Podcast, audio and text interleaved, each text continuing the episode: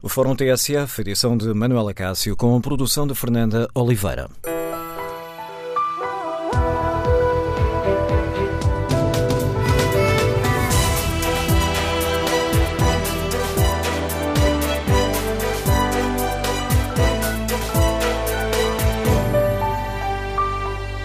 Bom dia. No Fórum TSF de hoje queremos ouvir a sua opinião sobre o roubo de armas uh, dos paióis do Exército em Tancos. Este caso revela a fragilidade do Estado em garantir a segurança pública. O que é que está a falhar para se repetirem estes roubos em instalações militares e policiais? Será desmazelo? Há falta de meios?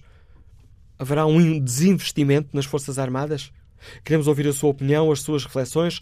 O número de telefone do Fórum é o 808-202-173. 808-202-173.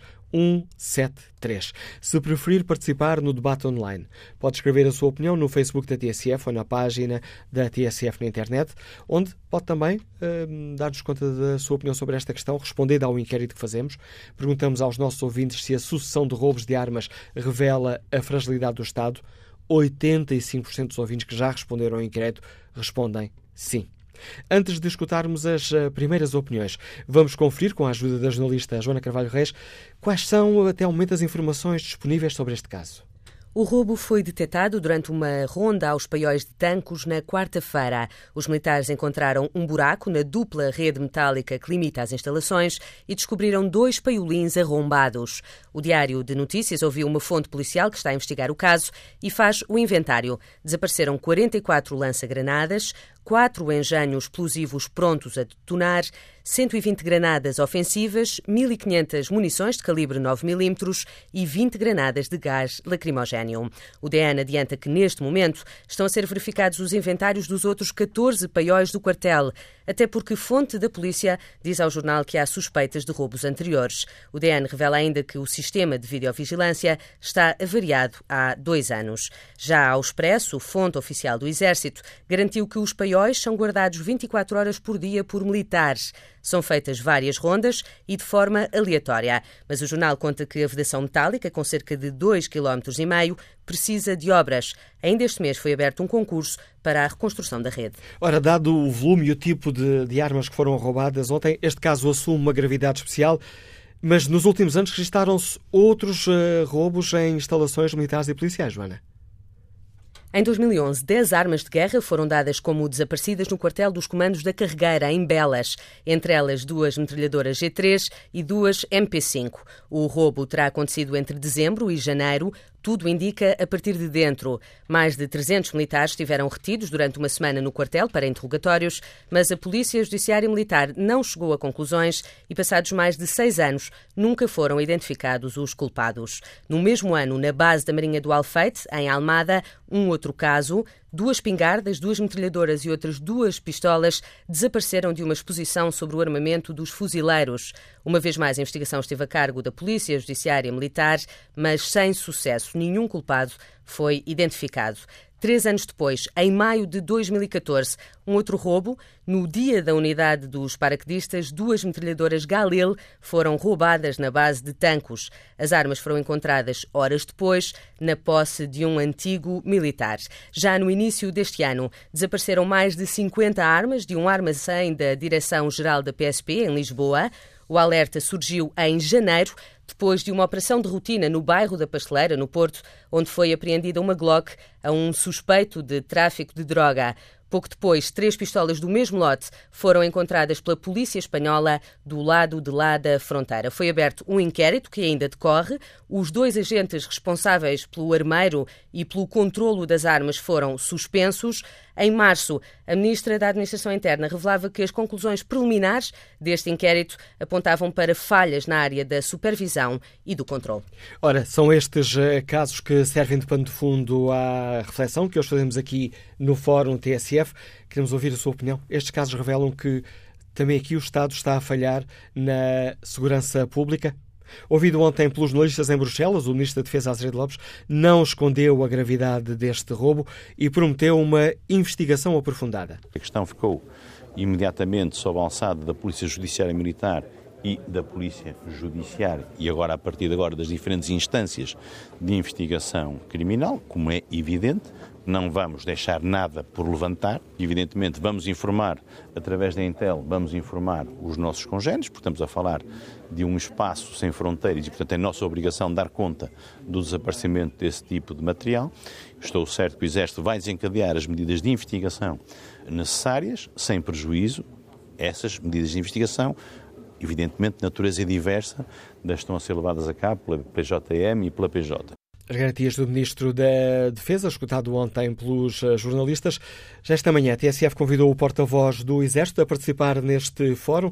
O Tenente-Coronel Vicente Pereira não aceitou esse convite, mas aceitou gravar uma curta declaração onde nos explica que passos estão a ser dados para apurar o que se passou no, uh, nos paióis de Tancos. Permita-me agradecer o convite que foi endereçado ao Exército para participar um, e explicar também aos ouvintes as razões pelas quais nós declinamos o convite.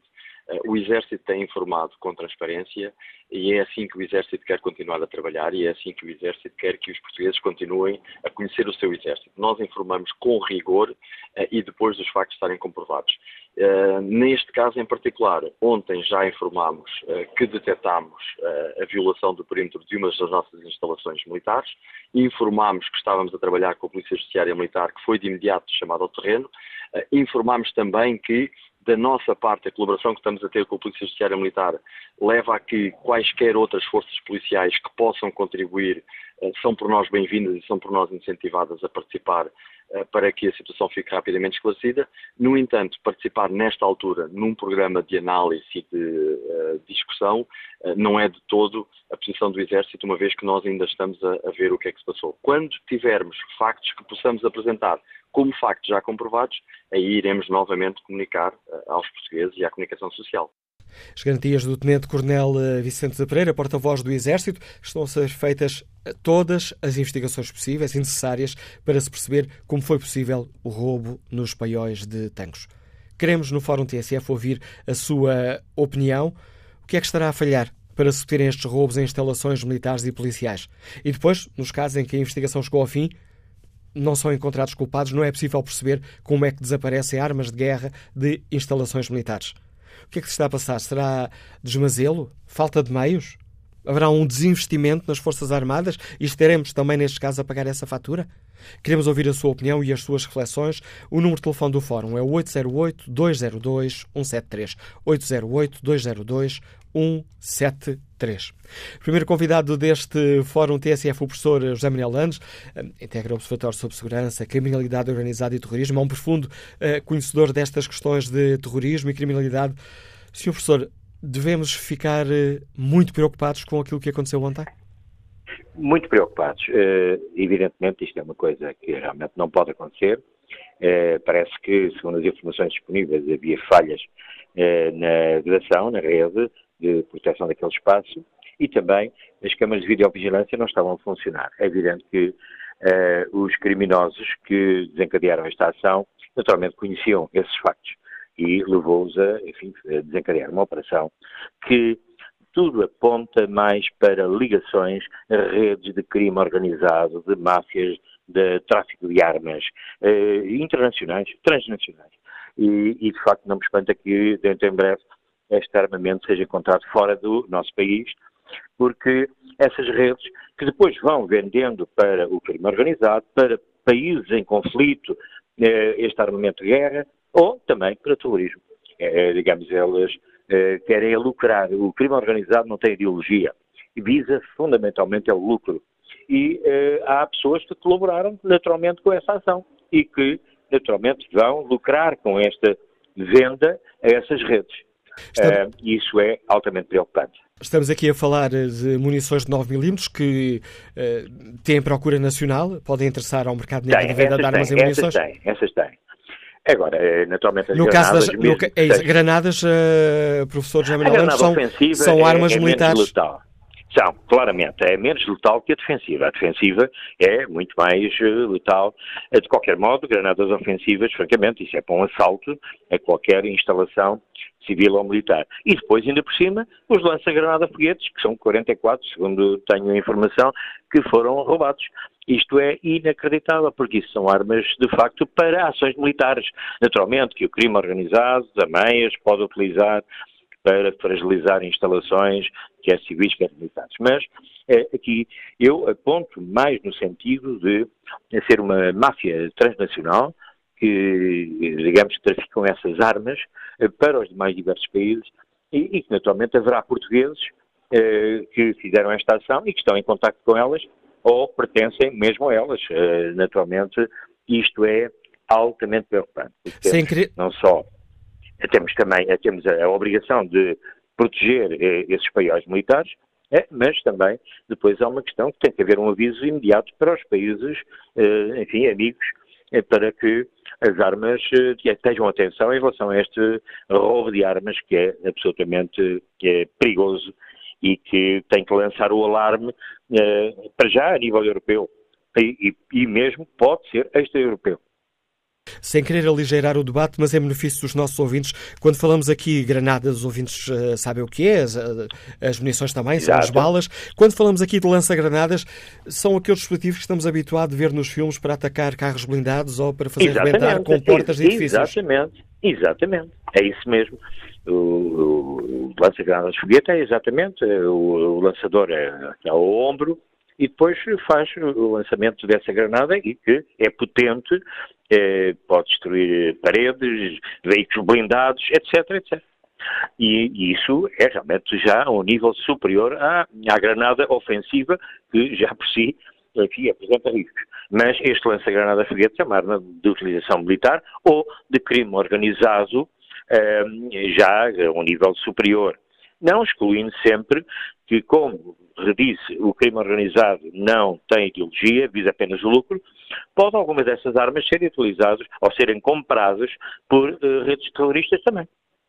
É, pondo a questão, a, a, questão será especulativa, mas enfim, nestas questões graves, às vezes o, o principal problema é não fazermos as perguntas e ficarmos uh, com dúvidas. Não sabemos quem roubou estas armas, não sabemos onde é que elas serão usadas, mas em sua, em sua opinião, este não terá sido um roubo para que estes explosivos sejam usados em Portugal?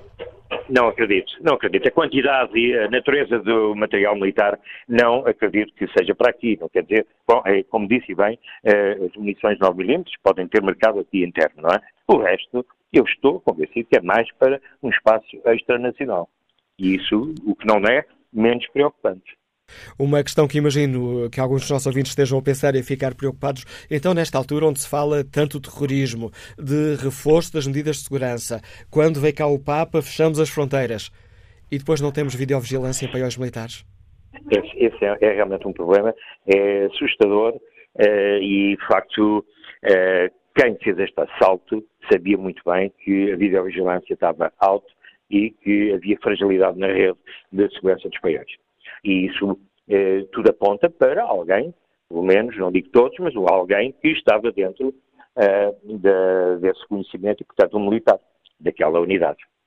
Um outro dado um, que poderá ser preocupante, as investigações que chegaram ao fim de uh, roubos em instalações militares, nomeadamente as eh, G3 e as MP5 Sim, senhor, na, na carregueira, carregueira, ou as outras armas no Alfeite, chega-se ao fim e, bom, não sabemos pois, como é que isto aconteceu. É, aqui, devido à natureza deste material e à quantidade e, a, e ao aspecto fundamento militar, portanto, dos lança-granadas soviéticos, eu penso que com uma boa cooperação, além da investigação nacional, que tem que ser feita, uma boa cooperação internacional pode ir detectando estas armas, uma cooperação internacional.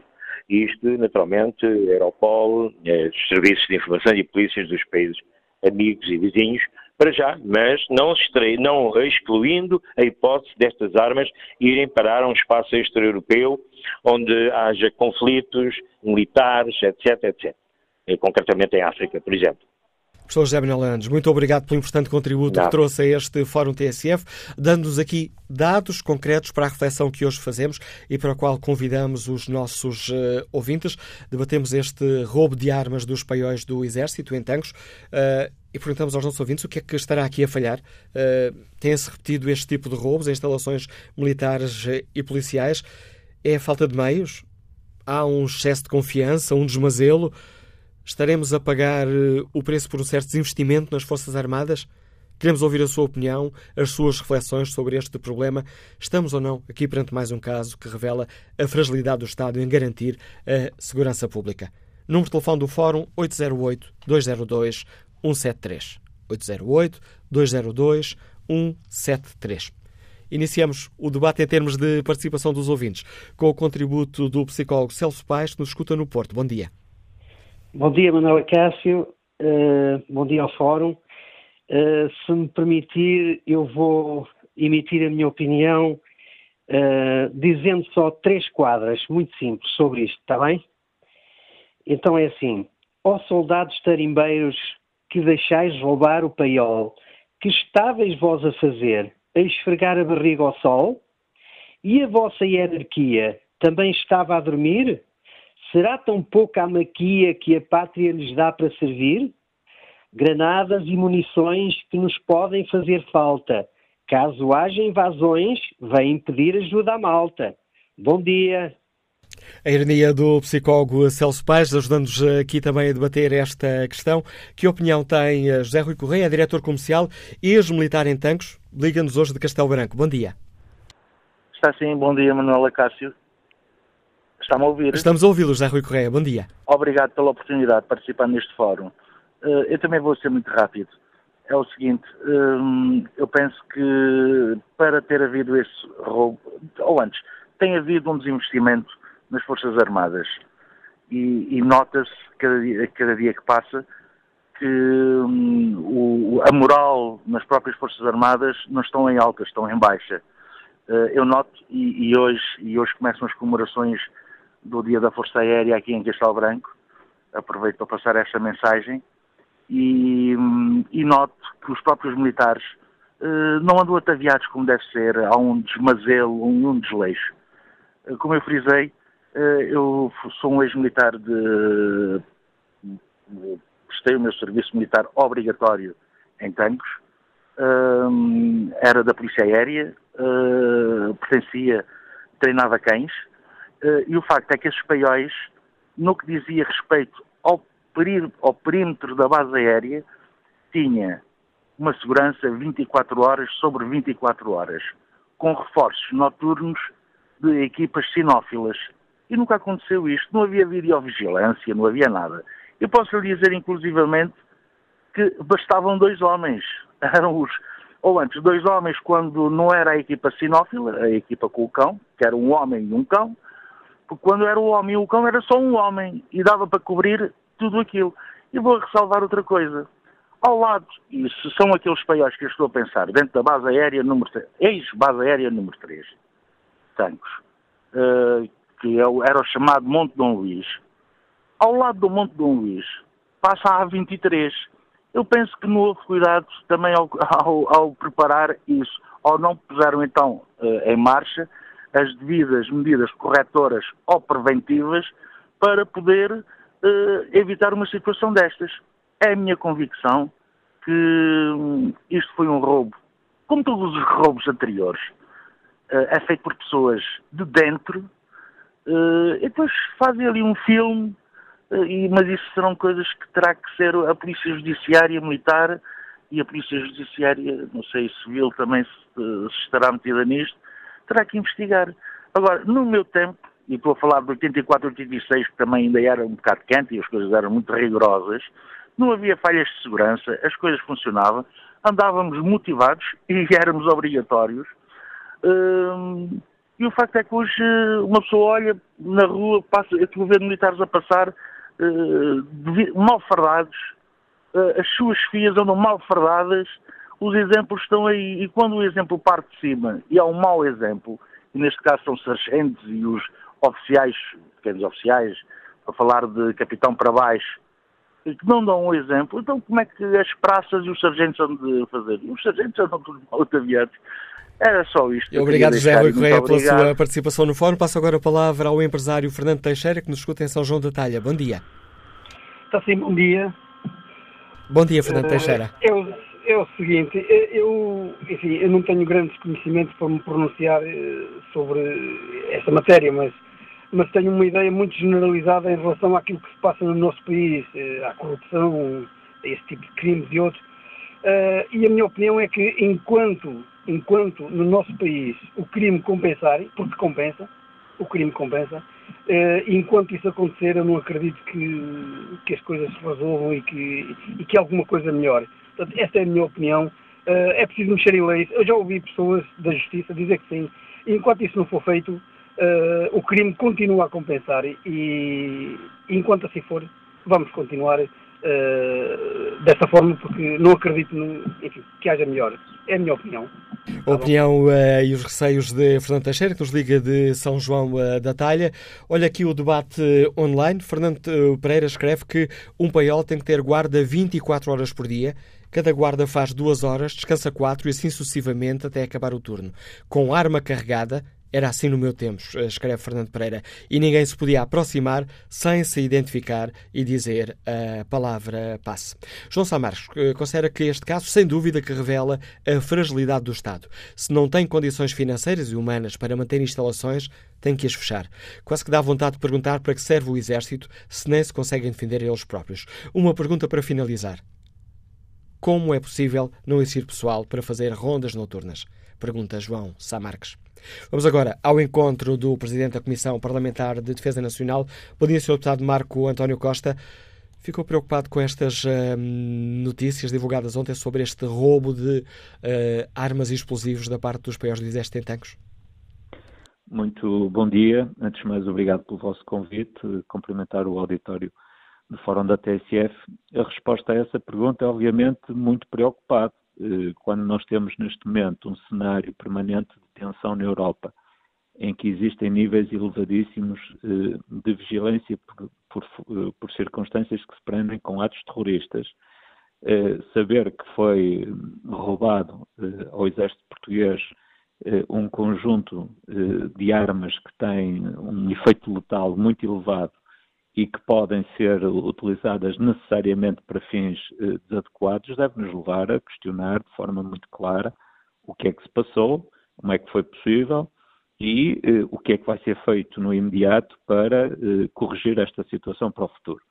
E como devem calcular, isto também tem efeitos na própria credibilidade internacional do Estado português, porque obriga a que Portugal tenha que informar os seus eh, parceiros e as próprias autoridades policiais têm que lançar alertas eh, fruto desta circunstância. Não podem desaparecer, eh, não pode desaparecer um conjunto de armamentos desta dimensão, com esta capacidade letal eh, e com capacidade para ser utilizado eh, contra eh, a nossa sociedade, em, possivelmente em atos terroristas, sem isto ter, obviamente, uma uma necessidade de um alerta global eh, por parte das autoridades policiais e de segurança. Isto também eh, vai colocar à prova a capacidade das nossas, das nossas autoridades recuperarem este material, as forças de segurança, a Polícia Judiciária Militar, a Polícia Judiciária, o próprio Ministério Público já está a inteirar-se pelas informações que são públicas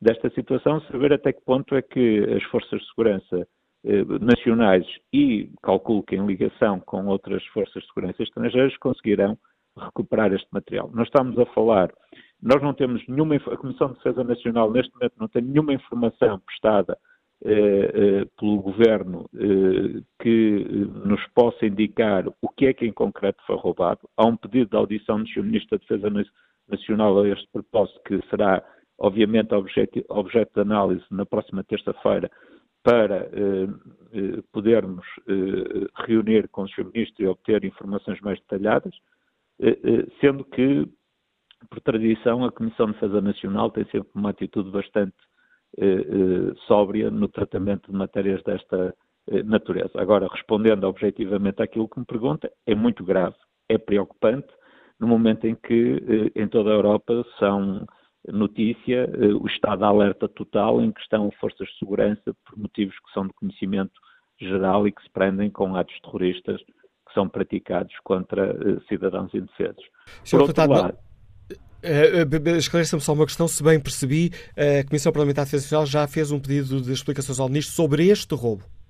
O, o senhor, há um pedido uh, de um partido político para ser uh, aprovado, no sentido ou não, depende agora dos senhores deputados, mas seguramente que é uma matéria que será objeto da maior atenção por parte da Comissão de Defesa Nacional, no sentido de obtermos informações mais detalhadas. Calculo que o Ministro neste momento também não possa ir muito além daquilo que são informações gerais, porque está entregue às autoridades e cabe agora, no âmbito de sigilo das investigações, serem eh, feitas essas investigações.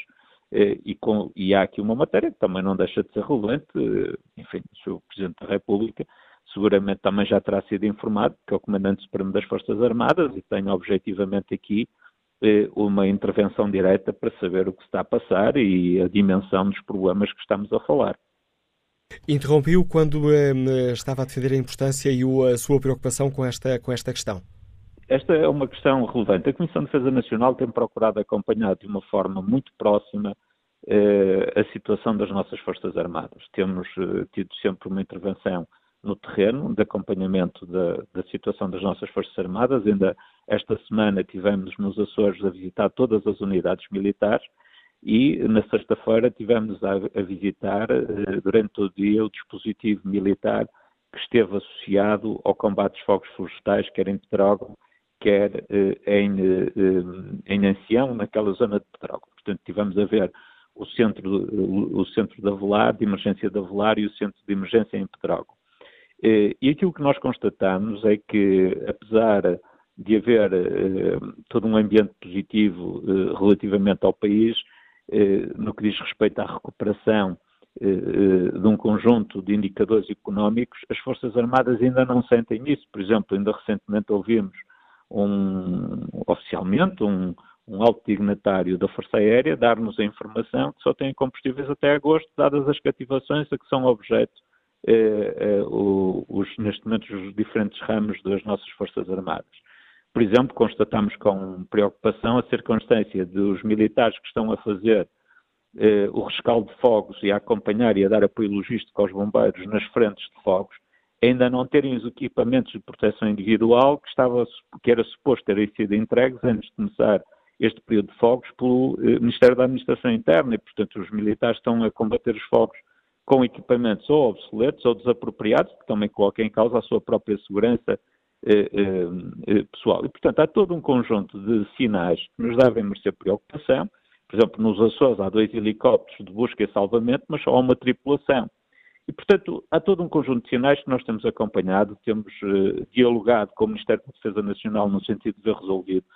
E eu julgo que a situação só não é pior porque há, de facto, da parte uh, das nossas Forças Armadas um sentido de empenhamento e um sentido de responsabilidade nacional muito elevado, e eu aqui gostava de sublinhar essa circunstância, eh, sem prejuízo de situações e episódios como este que aqui estamos a falar, do roubo de tanto material militar, enfim, fazendo fé nas notícias que citam fontes oficiais das forças policiais, aquilo que nós estamos a falar é uma situação de quebra de segurança hum, do mais alto e elevado nível, com efeitos eh, na, naquela que é o estado, ou que deve ser o estado de alerta das nossas forças policiais relativamente à situação interna do país, mas também a comunicação, como eu já disse, a comunicação às polícias e a todas as entidades externas com quem nós temos relações eh, eh, institucionais, no sentido de lançar um alerta e Portugal fica objetivamente no radar eh, eh, de uma imagem negativa com esta situação. Eh, posso prever das suas palavras que, enquanto Presidente da Comissão Parlamentar de Defesa Nacional, receia que os cortes financeiros das Forças Armadas estejam a potenciar estas falhas? Eu não, eu não quero fazer especulação nem farei. Eu exclusivamente dei nota de dados objetivos. O dado objetivo dos combustíveis da Força Aérea, que até agosto eh, eh, só têm disponibilidade até agosto, enfim, eh, foi a informação que nos deram, estão a aguardar descativações para poderem fazer novas aquisições de combustível. A existência de dois helicópteros na zona dos Açores para busca e salvamento, se houver uma tripulação, E eh, um outro facto, por exemplo, é que a corveta que está nos Açores e que presta apoio às populações, de busca, salvamento, eh, situações até de emergência no âmbito da proteção civil, que tinha médico e que deixou de ter médico, eh, agora só tem enfermeiro. Eh, para além disso, eh, esta situação que, nos eh, refere, que, que nós estamos a, a, analisar tem a ver com, o roubo, com o, o roubo de material militar. Enfim, não sei qual é digamos, a razão de ser desta circunstância, seja qual for, não tem justificação, trata-se de uma quebra de segurança sem precedentes e trata-se de uma notícia de uma gravidade extrema que, objetivamente, deve levar a que estejamos muito atentos ao que se vai passar daqui para a frente, porque não há memória de acontecer algo similar com esta dimensão, de acordo e fazendo fé nas notícias que estão a ser veiculadas por imprensa que diz fonte policial, que diz que é com base em fonte policial, não há memória de um furto, de um roubo desta dimensão de material militar. Agradeço mais uma vez ao deputado social-democrata Marco António Costa, presidente da Comissão Parlamentar de Defesa Nacional, por ter aceitado o convite do Fórum TSF, para nos ajudar a refletir sobre esta questão que coloca em causa a segurança. Que opinião tem Avelino Pereira, que é operário têxtil e foi polícia do Exército e que nos liga de Santo Tirso? Bom dia. Bom dia, Sr. Manuel Acácio. Bom dia ao Fórum. Olha, Sr. Manuel Acácio, eu uh, prestei serviço militar obrigatório em Porto Alegre e Santa Margarida. Uh, fiz várias rondas, conheço aquele perímetro de Santa Margarida com as minhas mãos e digo-lhe que nunca vi um paiol que não tivesse um soldado a vigiá-lo. Agora, uh, se isto existe, de segurança, bem, a austeridade mexeu com muita coisa e os cortes financeiros e por aí já se vê que o serviço militar obrigatório, para mim, foi a pior coisa que fizeram neste país. Quanto à, à, investigação, olha, Sr. Manuel eu, eu vou dizer uma coisa, eu não acredito, não acredito que uh, a verdade uh, vá ser apurada. Porque, olha, eu vou contar um caso que se passou quando eu, no dia 21 de setembro de 1985, houve um acidente com um Jeep, um MM da, da nossa polícia lá, e um colega meu faleceu.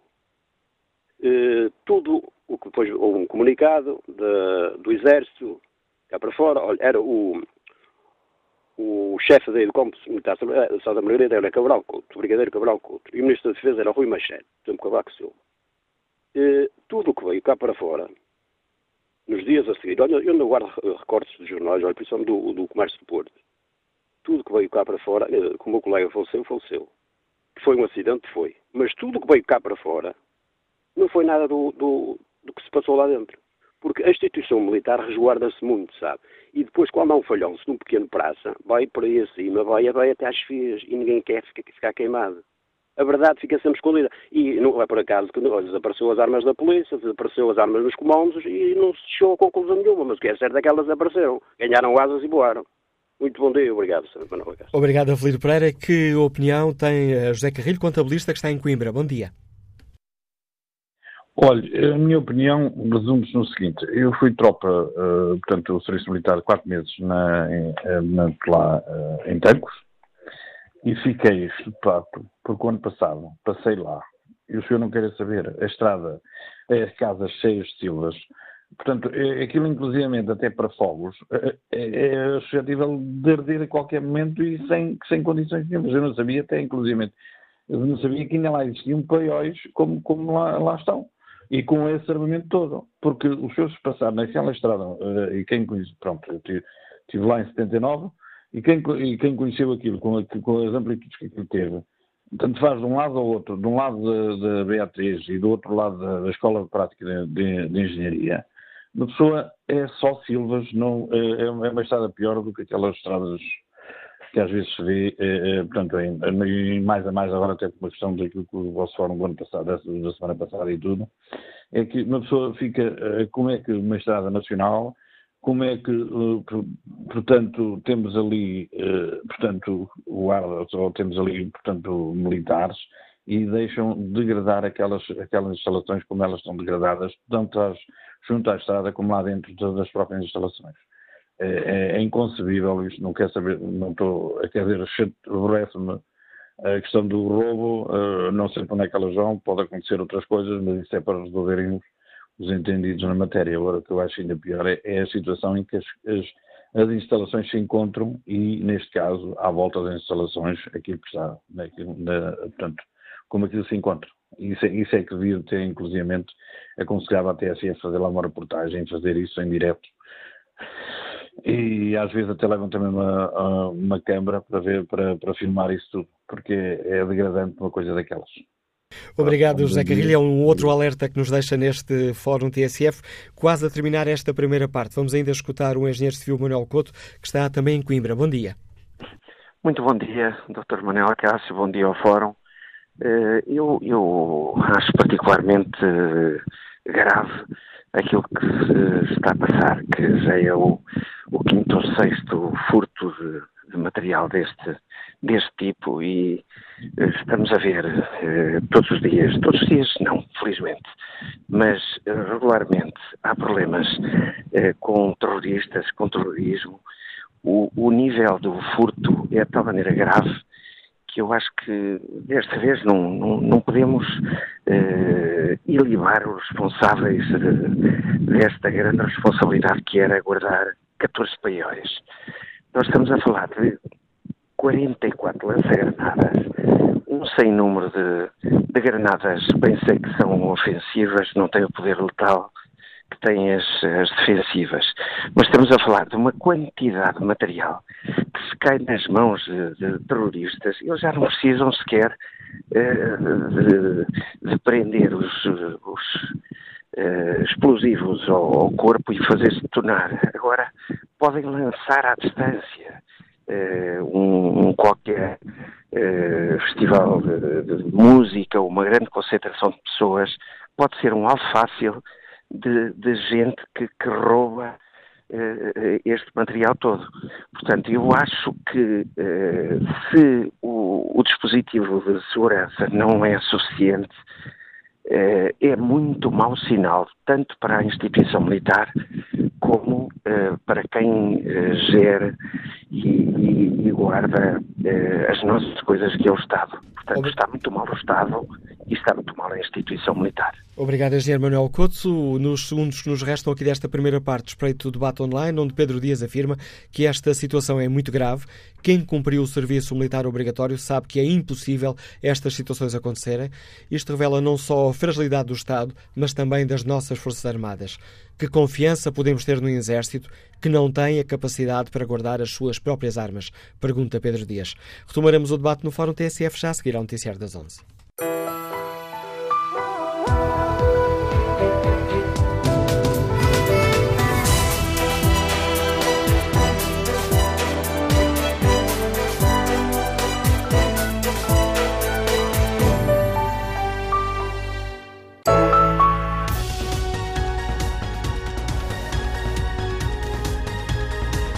São 11 e 11, estamos de volta ao Fórum TSF, edição de Manuela Cássio, produção de Fernanda Oliveira.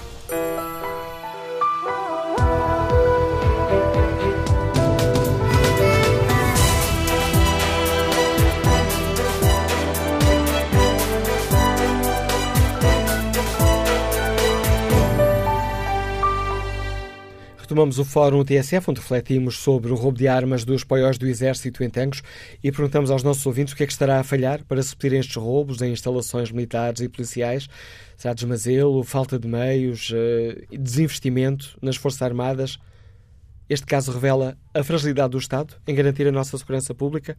Rogério Gonçalves deixa-nos esta opinião na página da TSF na internet. Não sei se há falta de meios porque não conheço a realidade em que ocorreram esses factos. No entanto, para além do circuito de vistoria, se é aleatório um sistema de videovigilância, se, uh, ou melhor, no entanto, para além do circuito de vistoria, se este caso é aleatório, um sistema de videovigilância seria elementar. Numa altura em que se viveu uma tragédia, em que se discute a responsabilidade do Estado na segurança pública, esta é mais uma situação grave. As palavras-chave aqui são segurança, globalização, escalada de terrorismo global, território e fronteiras. Somos a entrada e saída transatlântica europeia Dá que pensar, escreve Rogério Gonçalves. Fernando Ferreira escreve que este país parece mais uma república das bananas, pois tudo acontece, porque os meios estão obsoletos e não funcionam, é nos incêndios, é nos depósitos de material de guerra e outros, enfim, é um país à deriva, exclama Fernando Ferreira. Quanto ao inquérito que está na página da TSF na internet, perguntamos se a sucessão de roubo de armas revela uma fragilidade do Estado. 87% dos ouvintes respondeu que sim. Que opinião tem eh, Flávio Freitas, que é motorista de pesados, antigo eh, militar das operações especiais e que nos liga de Santarém? Bom dia. Bom dia. Bom, uh, o que eu quero dizer é o seguinte: este, este, este tipo de, de, de furto que foi feito agora nos paióis uh, das instalações de uma, de uma base militar de tanques, uh, a meu ver, não faz, não faz qualquer tipo de sentido existir uma, um tipo de furto deste, uma instalação destas, porque estamos a falar de uma base que não é um quartel simples, é um quartel onde tem pessoas que estão, homens que estão treinados uh, incluindo paraquedistas, paracomandos, têm homens que estão treinados para diversos cenários de guerra e faz-me confusão uh, perceber, ser português e, uh, e ouvir uma notícia destas. não está a falar de ir ao supermercado e tirar-se uma goma. Estamos a falar de armas completamente letais que podem criar o arsenal que levaram nas mãos de pessoas minimamente treinadas, podem criar danos, mas danos irreversíveis a uma escala muito, muito complexa. E, e, o que eu noto aqui nisto é assim: onde é que estava o, o, o, o oficial dia? Onde é que está o comandante da unidade? Onde é que está toda essa, essa, essa gente que não venha-me falar de falta de meios?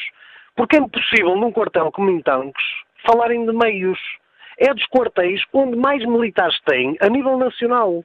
Portanto, há aqui uma falha gravíssima, gravíssima, mas gravíssima a nível de segurança, de, de, direta, diretamente responsabiliza, eh, responsabilizada uh, à hierarquia máxima do, do, daquele, daquele, daquele quartel, porque não pode acontecer isto desta forma. É impossível. Quem foi militar e quem tiver a mínima das noções militares sabe que não é possível ter um paiol sem estar guardado. Uh, a guarda um paiol, como já foi dito aqui anteriormente, era de duas em duas horas rendido por um descanso de quatro. O carregador tinha duas munições de salva, as outras eram reais. E era de 7.62 milímetros. Estamos a falar de munições, mil e tal munições de 9 milímetros? De calibre de guerra? Que só a GNR e as, e as forças, e as, e as, uh, as forças policiais é que podem usar este calibre? Não, não é uma situação fácil. Estamos a falar de granadas, mesmo sendo ofensivas, é preciso ter noção. Estamos a falar que é grave, é muito grave. Estamos a falar de, de, de lança-granadas. Se cair nas mãos, que eu não vou dizer que é para não criar aqui alaridos, mas estamos a falar que se isto cair perto do aeroporto, se alguém se lembrar, é que é. E agora estamos aqui a falar, vamos apurar novamente a verdade. Isto faz-me lembrar aqui um bocadinho dos fogos da semana passada, de há 15 dias, que morreram umas 64 pessoas, e não há responsabilidades em Portugal. Não há, não há uma única pessoa em Portugal que tenha um cargo político ou que tenha responsabilidades, como todos nós, que se fizermos e cometermos alguma ilegalidade ou alguma irresponsabilidade no nosso trabalho, somos chamados à responsabilidade. E quem é esta, quem, é, quem são estes políticos? Quem é esta classe que faz, desfaz, fazem 30 por uma linha e não há um responsável? Não há um responsável. Todos são bons rapazes, todos são, todas são boas raparigas, somos todos muito boas pessoas, mas a realidade é uma. É vergonhoso para o país acontecer uma tragédia destas a dos incêndios e agora nem, ainda nem sequer sabemos nada sobre os incêndios, como é que aconteceu, e já estamos com outra, outra batata extremamente quente nas mãos. E onde é que está a responsabilidade? É vamos resolver, vamos tratar. Não, não, não, não, não. Não façam isso. O que, o que desapareceu deste quartel, o que desapareceu deste paiol, cair nas mãos erradas, os políticos que pensem no que estão a fazer, porque isto pode, pode, pode, não, vamos estar aqui a criar isto, por amor de Deus, que nem, nem vamos pensar dessa maneira, mas isto pode ir ali para o Parlamento. Imagine que é um doido qualquer, eles têm essa noção. É essa a mensagem que eu deixo ficar. Uh, continuação do bom fórum e obrigado pela oportunidade. Obrigado, Flávio Fleitas. Temos aqui mais alguns alertas neste fórum uh, TSF. Vamos agora ao encontro de António Nunes, é o Presidente do Observatório de Segurança, Criminalidade Organizada e Terrorismo. Ora, hum, temos ouvido que, que este é o, é o primeiro caso com esta gravidade numa, instituição militar, apesar de noutras uh, situações já terem desaparecido uh, metralhadoras, uh, pistolas. Uh, António Nunes, este é de facto um caso mais grave do que aqueles uh, que se têm sucedido ao longo dos últimos anos? Bom dia. Eh, o Observatório pensa que todos os casos em que existe uma quebra de segurança com maior ou menor impacto é sempre um caso grave. E, portanto, eu acho que nós não devemos qualificar se é o maior ou é o menor. Não é essa a questão.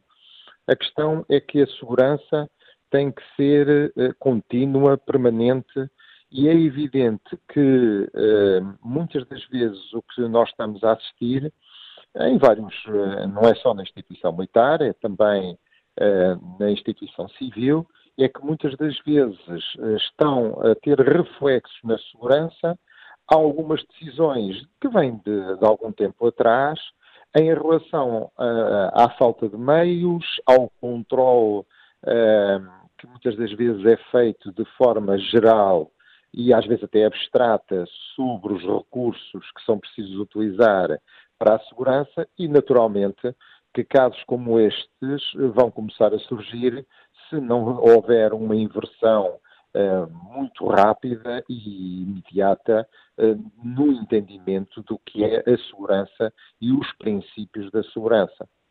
As primeiras análises feitas dizem-nos que, que este terá sido um roubo uh, profissional.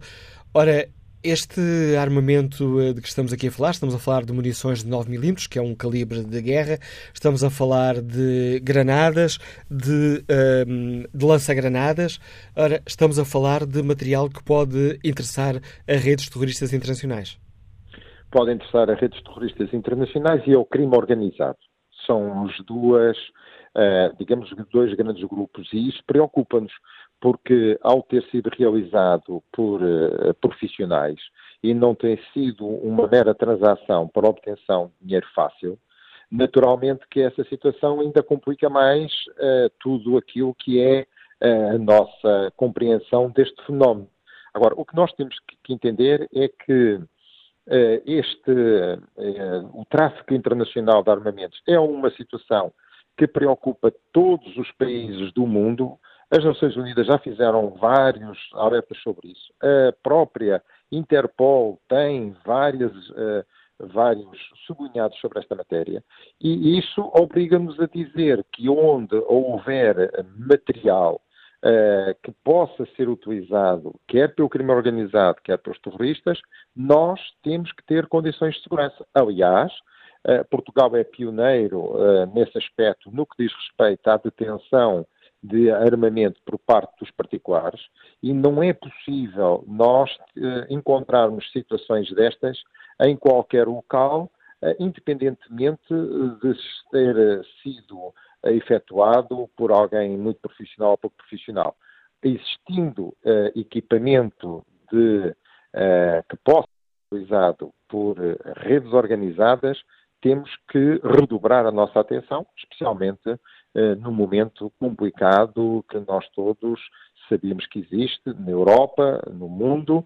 Aliás, aquilo que é feito também, e que já há algumas, há algumas eh, normas sobre essa matéria, em relação aos particulares, por exemplo, ao uso de explosivos por parte de entidades que os tenham que utilizar e que sejam particulares, como, por exemplo, as pedreiras. A pergunta pode parecer retórica, mas não é. Eh, como é que um especialista nestas questões de, de, segurança olha para esta situação? Faz sentido termos paióis militares sem videovigilância? Eu não, não, não, não gostaria de me pronunciar sobre o, o sistema em concreto. Uh, depende de, da existência de vários modelos. O que nós temos é que, uh, se temos um paiol, temos que ter um plano de segurança para esse paiol. E esse plano de segurança pode passar por videovigilância, pode passar por vigilância humana, pode passar por permanência uh, de determinado tipo de dispositivos de controle de entradas, pode passar por tudo. O que nós temos é que garantir o seguinte: aonde há pontos críticos esses pontos críticos têm que ter planos de segurança. E esses planos de segurança não podem depender nem de aspectos financeiros, nem de recursos humanos. Tem que depender de um conjunto de fatores que garantam a segurança calculada pelo risco e vulnerabilidade que representam até uh, estar limitado. É natural que haja, mesmo os planos, podem falhar, mas esses planos, se estiverem devidamente estruturados e organizados, a probabilidade que têm de não serem cumpridos até quase ao infinito é muito baixa. E é por isso que em todo o mundo existem planos de contingência, sejam nas centrais nucleares, sejam nas, nos, nas grandes empresas onde existem segredos que possam levar ao desenvolvimento da espionagem industrial, seja eh, nas unidades militares, seja nas unidades de polícia. Onde há armamento, tem que haver um plano de segurança concreto. Se passa por videovigilância, se passa por existência de uh, recursos humanos devidamente armados, se passa por sistemas de alerta automático, se passa por copos fortes, eu isso não vou discutir. O que eu, vou, o que eu digo é que não pode haver uh, detenção de produtos, sejam eles quais forem, e materiais que possam influenciar negativamente a vida em sociedade, que não tenham um plano devidamente executado. Agradeço ao Presidente do Observatório de Segurança, Criminalidade Organizada e Terrorismo, Sr. António Nunes, uh, o importante contributo que trouxe também a este debate que fazemos aqui no Fórum eh, TSF. Bom dia, Álvaro Martínez, empresário, escuta-nos em Aveiro. Bem-vindo a este debate e agradeço-lhe estes longos minutos de espera. Há um, Álvaro Martínez? Sim, sim, sim, bom dia. Bom dia, estamos a escutá-lo e estava a pedir desculpa por estes longos minutos de espera. Não faz mal nenhum. Está tudo bem. Oh, bom dia ao Fórum. Olha, eu gostava de dar a minha opinião a respeito de, do furto, mas isso talvez no final. O que eu gostava de transmitir é um raciocínio antigo que eu já tenho a respeito do nosso serviço militar.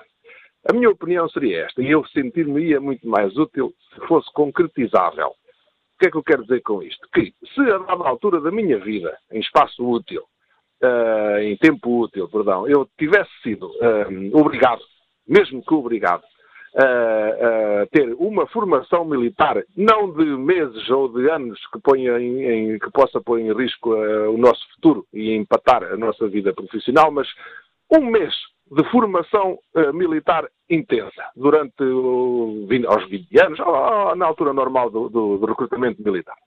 E depois desse mês de treino, ser de 5 em 5 anos, ou 3 em 3, 5 em 5 anos, sermos, um, entre aspas, obrigados a voltar aos quartéis, a, a confraternizar com os nossos antigos colegas de curso, a termos uh, contacto com as novas tecnologias de, de, de, de guerra, de armas, uh, voltar a dar fogo, uh, portanto, fazer exercício re, re, portanto, reviver a experiência da, da, formação militar inicial ao longo das nossas vidas. O que é que eu quero dizer com isto tudo? Que aos 55 anos ou aos 60 anos de idade eu estaria perfeitamente preparado para enfrentar alguma coisa de nefasta para o país.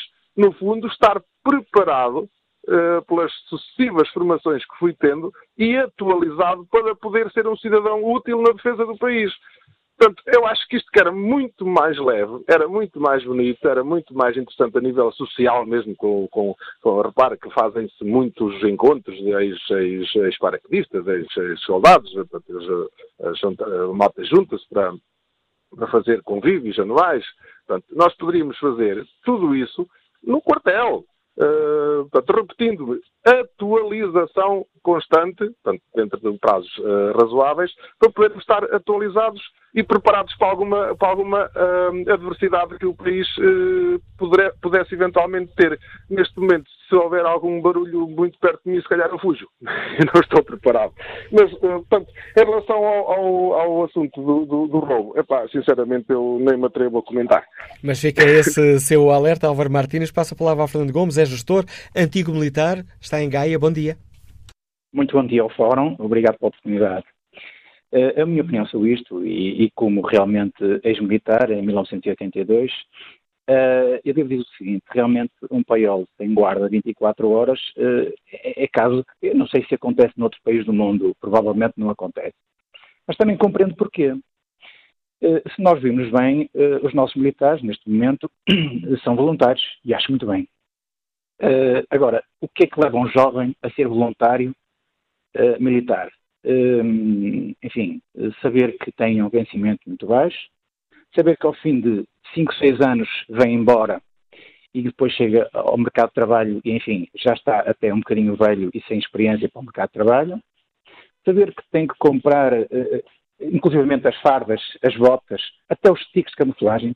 Epá, eu estive no dia de, de, de Portugal, assistir uh, às Forças Armadas, de qual muito orgulho, e continuam para mim a ser uh, dos melhores homens do mundo.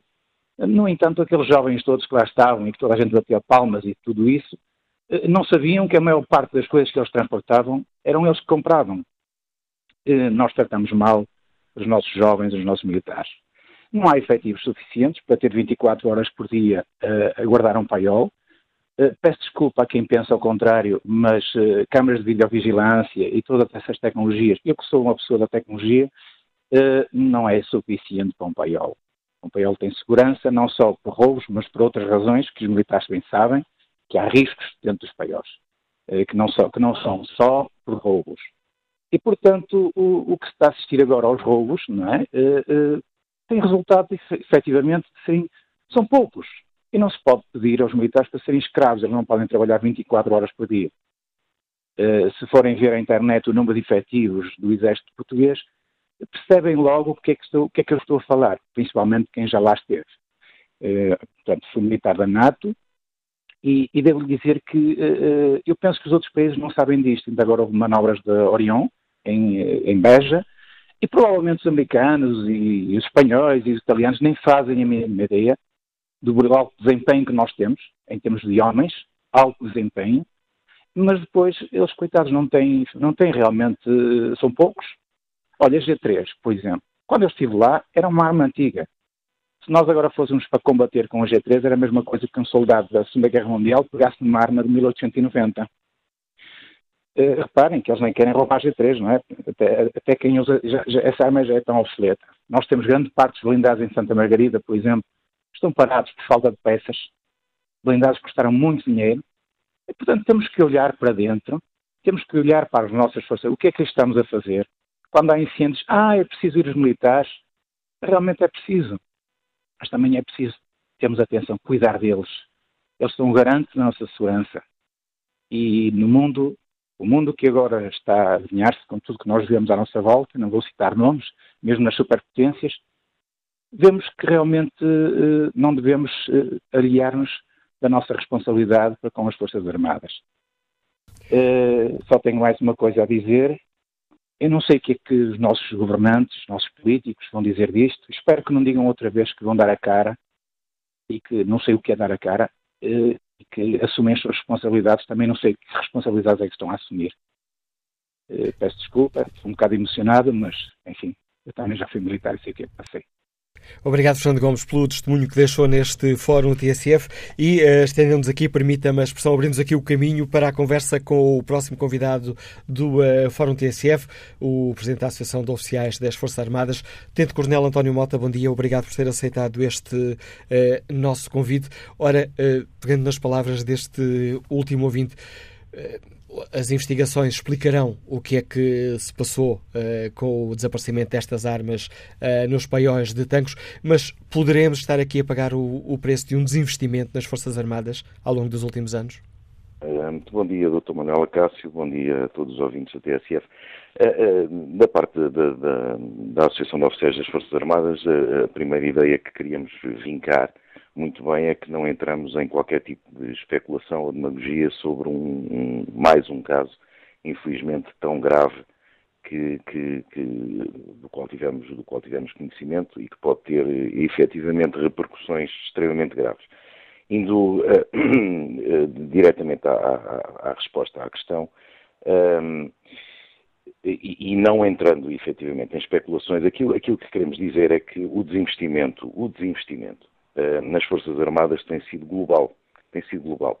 Já hoje uh, ouvimos uh, da parte de, de diversos do, dos intervenientes no, no, no, fórum múltiplos exemplos, inclusive do Presidente da, da, da Comissão de, de, Defesa Nacional, múltiplos exemplos de uh, consequências muito graves que advêm do desinvestimento que tem sido feito nas Forças Armadas. Relativamente aos efetivos, naturalmente, que, e eu não sei, não sei porque não tenho dados que, que, que possam, que possam confirmar eh, este tipo de, de com, com, com, garantia, este tipo de, de, informação, eu não sei se o problema, neste caso em concreto, terá devido da falta de efetivos. Agora, que a falta de efetivos é uma realidade dramática nas Forças Armadas, nós temos, nós, Associação de Oficiais, temos vindo ao longo dos últimos meses a visitar praticamente todas as unidades militares, uh, Marinha, Exército e Força Aérea.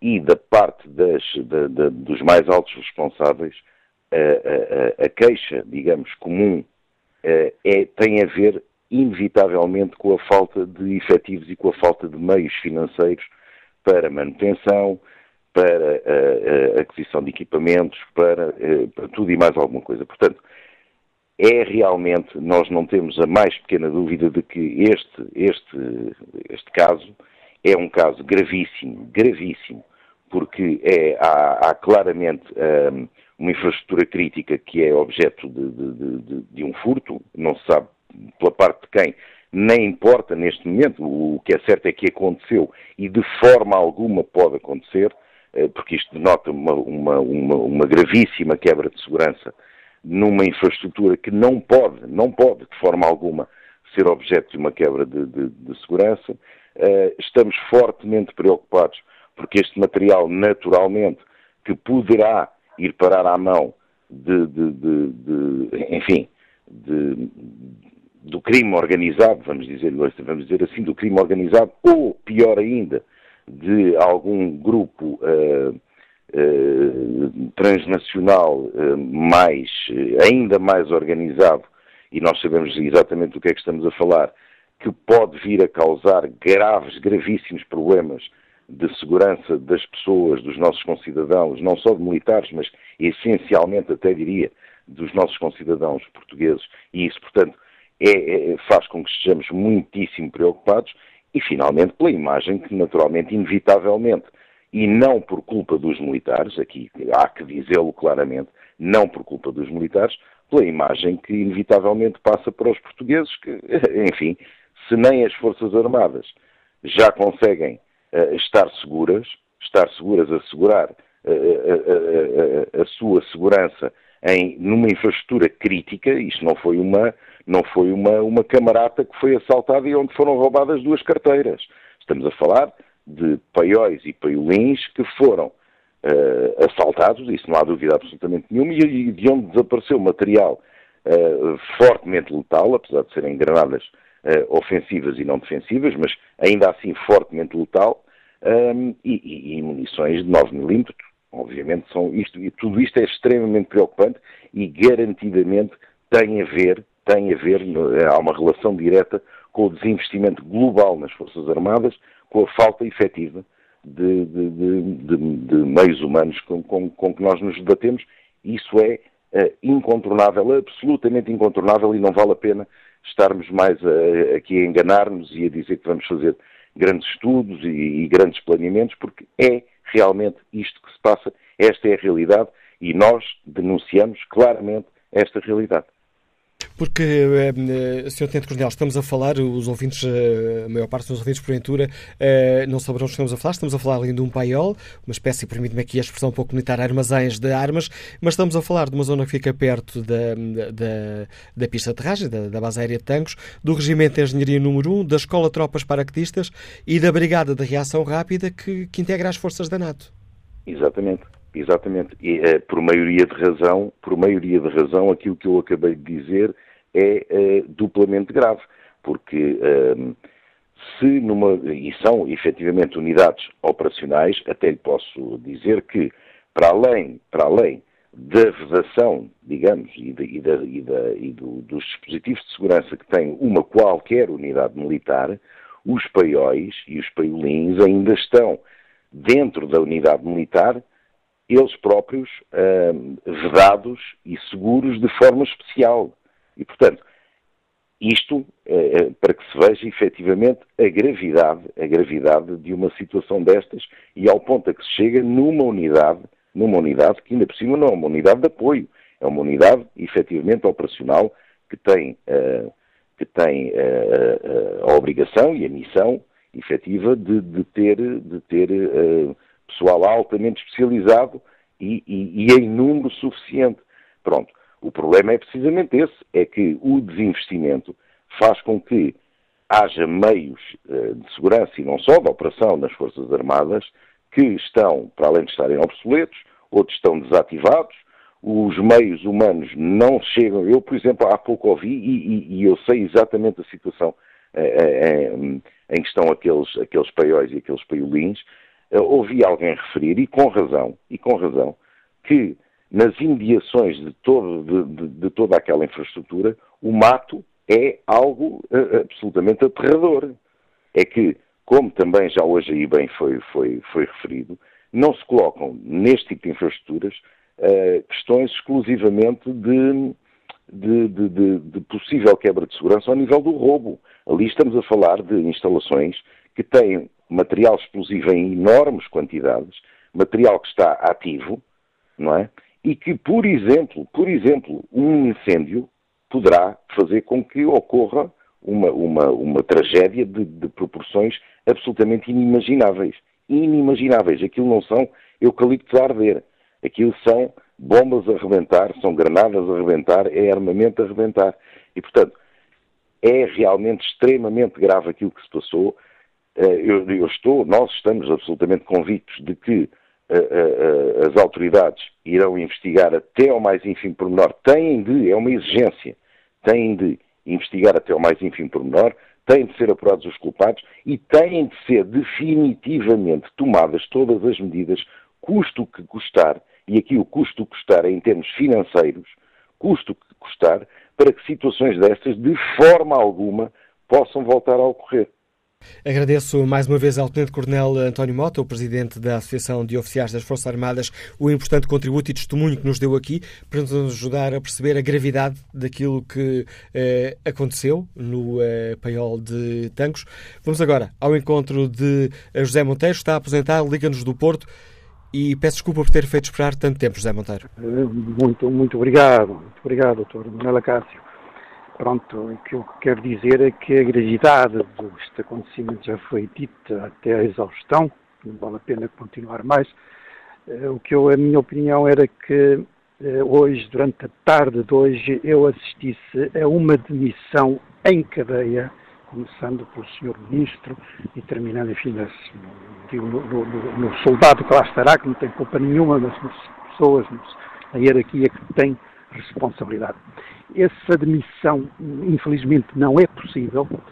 É, espontaneamente as pessoas podem o seu lugar à admissão e depois então voltar um dia mais tarde, volta a estar-se perdoado, não tivesse culpa nenhuma, mas era a primeira, era o que devia acontecer já hoje. Isso não é possível porque é uma postura de honra, de brio, não, não, não é fácil termos relações por razões, digamos assim, biológicas, digamos assim, nem toda a gente consegue ter assim, um elevadíssimo grau de consciência, Colbert falou nele. E, e permita-me a minha incultura dizer-lhe que conheço apenas, e de repente, na minha incultura, três casos de nobreza, como eh, foi o Egas Muniz, já lá vão milénios, e recentemente o Dr. Sousa Tavares, recordar ao senhor que ele teve uma calúnia e que, na linha, logo no primeiro dia se demite, apesar de não ter culpa nenhuma, e eu aqui cumprimento o seu filho, e, e depois, ultimamente, o doutor Jorge Coelho, não é? Também o cumprimento. Tiro-lhe o chapéu, cai a ponte e ele sai, não tem culpa nenhuma. Portanto, estas pessoas no, no comando deviam se demitir de imediato. Espero que depois o chefe, isso não é possível, digo, repito, porque não é fácil estatisticamente, biologicamente, assim, um elevado grau de consciência, de responsabilidade e de postura, não é fácil, pronto. Mas espero que o Sr. Presidente da República, que é o chefe maior, o chefe do Estado, o chefe, enfim, de todo o Exército, eh, chegou a vez de acabarem os afetos eh, ou, de fazer uma interrupção, chegou a vez de acabar com as selfies, chegou a vez de dar um murro na mesa e ser ele, hoje já, de imediato, a pedir essa demissão dessa cadeia eh, de comando. Porque é, pronto, deixe-me só dizer isso, é que é muito importante, é muito bonito ir para general, é muito bonito ir para presidente, é muito bonito ir para ministro, é muito bonito, tem depois toda uma cortesia à volta, tudo isso, mas depois tem a outra face, e era, esse, esse, esse, se houvesse essa demissão, isso é, era, era preventivo, era profilático, porque da próxima vez que eu for convidado, que alguém for convidado para ministro ou for convidado para isto, ele vai pensar, cuidado, cuidado com a outra face da medalha à outra face. E, portanto, eu se não estou capaz, porque para ter honraria, se o senhor conhecer alguém que me, que me quer levar para ministro ou para general, só para receber medalhas, eu estou por aqui. Agora, peito para medalhas, peito para as balas. Isso não está ao alcance da maioria das pessoas, mas haja alguém que lembre isso, o Sr. Presidente da República, estou agora a contar com ele. Muito obrigado. Sim, o apelo que, deixa, que nos deixa José Monteiro, que nos liga do Porto. Vamos agora ao encontro de Oscar Veríssimo, militar, está no Seixal. Bom dia. Bom dia. Estou. Eh, estamos a ouvi-lo, Oscar Veríssimo. Bom dia. Olá, bom dia. Em primeiro lugar, o meu muito obrigado por me ter eh, aceitado inscrever no fórum. Eu estou um bocado emocionado e, porque eu fui militar durante 21 anos e eu sei que também já tenho pouco tempo, não é? O fórum termina dentro Temos 10 minutinhos e temos okay. ainda vários ouvintes okay. em linha, por isso pedi-lhe a capacidade de síntese possível. Vou, eu, é isso mesmo que eu vou tentar. É, havia tanta coisa por dizer. É assim, isto acontece, isto não é nada. Para quem foi militar, como eu, e para quem está no ativo, ou, ou para quem já passou à reforma, sabe, sabe muito bem que isto só, isto, isto, isto só acontece, não, não aconteceu agora por acaso. Aliás, eu estranho, todos estranhamos, só ter acontecido agora, porque o desinvestimento tem sido de tal ordem todos os governos têm sido culpados e as FIAs militares que nos fiam também têm grande parte da culpa por terem permitido durante anos isto que está a acontecer. Eu, eu, eu não vou falar por questões de segurança, não vou falar, nem, nem vou dar muitos casos, porque isto vai. Eu estranho é ter, ter acontecido só agora. Porque eh, eh, é que eu não, não, posso dizer. Mas eu vou-lhe dar só um exemplo. Eu estive nos comandos, quando fui para lá em 86, para guardar um paiol tínhamos 5 pessoas diariamente. Para guardar 15 paióis em Santa Margarida, eu não lhe vou dizer quantas pessoas são, por questões de segurança. Não lhe vou dizer, mas se eu dissesse, as pessoas, as pessoas que ouviam aí não iam acreditar. Portanto, isto é uma coisa que já só aconteceu agora, porque, mas vai acontecer mais vezes. Ou eles têm que rapidamente. Uh, o problema é que o Exército não tem homens. Eu ontem estive numa cerimónia, eu sou comando no, dia, no, no 29 de junho, ontem na, no Regimento de Comandos, e é uma tristeza ver, ver um, o que era um regimento de comandos e o que é hoje. Temos um, tem uma companhia na República Centro-Africana e não têm pessoal para mandar para lá para substituir os homens. Eles querem o quê? Querem mirar. Isto é uma vergonha. Um país que pertence à NATO deixar um paiol, deixar assaltar um paiol. Já levaram armas aqui há uns anos, agora é um paiol. Sabe-se lá onde é, onde é, que vai parar? Onde é que, onde é que vão parar esses equipamentos que foram roubados? É a minha pergunta, é a pergunta que eu faço. A pergunta... eu, eu, gostava de falar, eu gostava de falar muito mais, mas estou, estou muito emocionado. Isto, isto revolta-me. Eu que senti a bandeira, que senti a pátria, que usei uma boina, que fui, fui, fui um elemento de uma força especial, como são os comandos, isto revolta-me uh, de uma forma uh, tremenda. Muito obrigado, doutor. Obrigado. Obrigado pela sua participação, Oscar Veríssimo. Luís Santos é gestor, escuta-nos em Gaia. Bom dia. Uh, muito bom dia. Olha, eu só queria Posso, posso, falar? Pode falar, tem é que desligar aí o rádio, não sei se está no carro, porque para o podermos ouvir, senão vai aqui uma interferência e não nos ouvimos um ao outro. Eh, pronto, olha, eu só queria corroborar a opinião que outros ouvintes já fizeram. E eu acho que isto de, de, é, um, é um ato nítido de conluio interno, porque não faz sentido. Eu, além da formação que tenho em controle de administração de empresas e fiz uma pós-graduação em gestão de fraudes, gestão do controle de fraudes, eh, Portanto, os, mecanismos internos de controle, estamos a falar, do, do, no fundo, de um inventário de material, eh, que com regularidade deve ser conferido e contado. Eh, portanto, facilmente se sabe quando, o que saiu e quando saiu e como, e como saiu e, e, tem alguém responsável por isso. Portanto, só com conluio interno. E depois, eh, quer dizer, o sair de um sítio, atravessar o quartel e sair para o exterior sem ninguém dar por nada quando há um sistema de, de, de vigilância à volta, patrulhamento, etc. Portanto, mais, mais uma vez, isto para mim são fortes indícios de, de conluio interno. E acho que a, a Judiciária Militar, e se calhar com a ajuda da Judiciária uh, Civil, que façam um, um bom uma boa investigação e comecem por realmente interrogar bem as, as, pessoas que estavam em serviço na altura em que isso aconteceu, porque isso é, é perfeitamente execuível. Uh, e, e, é por aqui, e é por aqui. Uh, segurança, as pessoas têm posto o problema da segurança. Eu acho que, tirando os casos excepcionais de pessoas que estão sempre numa organização sujeita, uh, muito abertas à corrupção, como se tudo isto indica que, que assim é, o, o, grosso da coluna, o grosso da coluna é responsável e a segurança não está em causa. É só isso que eu tinha para dizer. A opinião e as suspeitas nos deixa Luís eh, Santos. Olha aqui o debate online. Irene Reis deixa-nos esta opinião. Esta situação é muito preocupante. Então, o paiol de armamento só tem uma rede a vedar as instalações. Não há sentinelas, não há vigilância eletrónica. Mas as Forças Armadas agem como Alice no País das Maravilhas? O que é que estão a fazer dentro dos quartéis que não o quartel vigiam? E o PSD, acrescenta Irene Reis, que não venha para a TSF falar em desinvestimento, porque o desinvestimento foram eles que o fizeram. Ou acham que se consegue reverter tudo o que fizeram em ano e meio? Quanto ao inquérito, está na página da TSF na internet. A sucessão de roubos de armas revela a fragilidade do Estado. 82% dos ouvintes responde que sim. Miguel Batista é funcionário público, escuta-nos em Vila Real. Bom dia, qual é a sua opinião? Uh, muito bom dia a todos os ouvintes da, da, do Fórum TSF. Uh, é para informar, isto porque tenho alguma experiência na, na, nessa situação, que um, devemos ter uma solução ou então uma seleção mais municiosa na admissão a, a, às forças de segurança, ao Exército, porque entra tudo e não pode ser quem, quem está cá dentro sabe perfeitamente o que falo e, e, é isto que eu quero deixar. É, é uma nota, porque entre tudo vão ter acesso a, a informações uh, muito, muito, muito, neste caso, bastante, como dizer, bastante uh, informação muito, muito precisa, ou seja, e se for mal, e se for mal, uh, mal passada cá para fora é um problema, e então não pode entrar tudo, está bem? É, é, só isso que eu quero deixar ficar. Sugestão de Miguel Batista. Vítor Oliveira, vendedor, escuta-nos na Amadora. Bom dia. Bom dia ao Fórum.